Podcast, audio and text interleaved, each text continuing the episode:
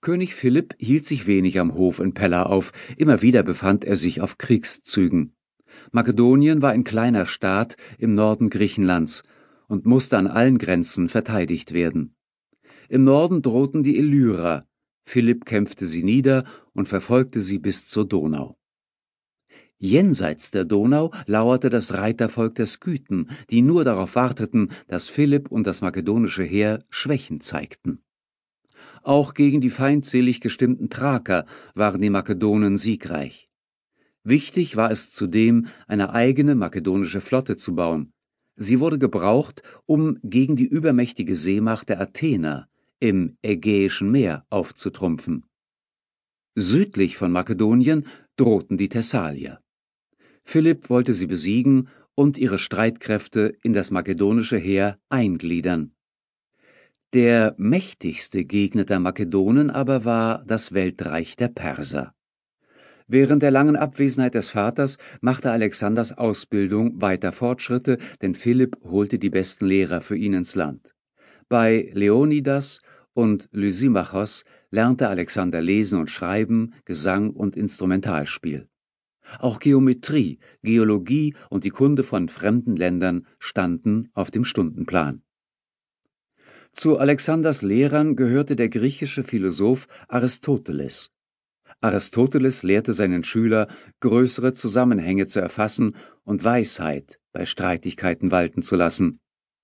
Alexander studierte mit ihm die berühmten Theaterstücke von Aeschylos, Sophokles und Euripides. Er sollte tüchtig ein Vorbild für andere sein und selbst gesteckte Ziele erreichen.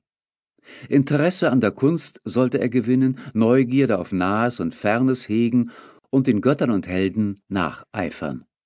Von seinen Lehrern erfuhr Alexander von den Helden der Vergangenheit und von ihren Kriegen und Meerfahrten, die der Dichter Homer in der Ilias und der Odyssee beschrieben hatte.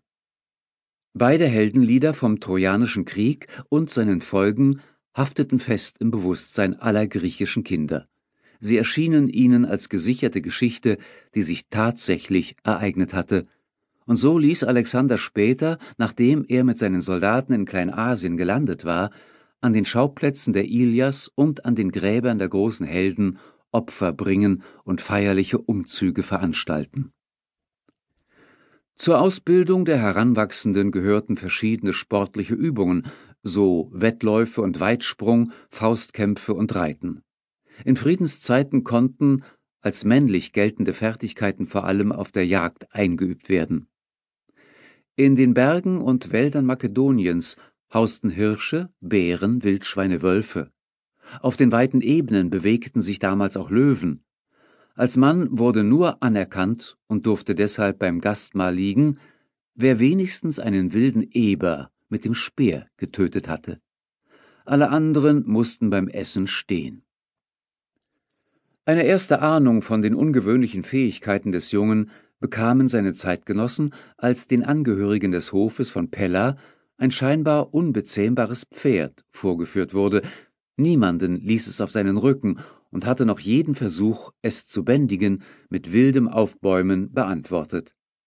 Der zwölf Jahre alte Alexander hatte das Tier genau beobachtet und fragte seinen Vater, ob er versuchen dürfe, es zu reiten.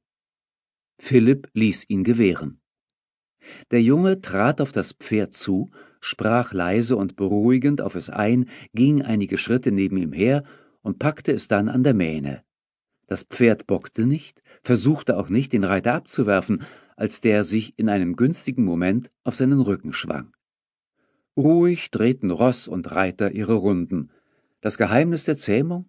Alexander hatte gesehen, dass das Pferd vor seinem eigenen Schatten zurückscheute. Er hatte es aus der Sonne herausgeführt, besänftigt und so gebändigt.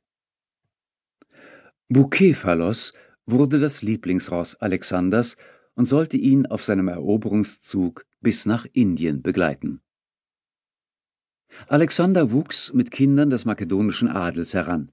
Einige dieser Gefährten aus Kindestagen blieben Alexander auch als Erwachsene verbunden und standen ihm auf seinen Feldzügen zur Seite. Zu ihnen gehörten Hephaistion und vor allem Kletos, der ihm in der Schlacht am Granikos das Leben retten sollte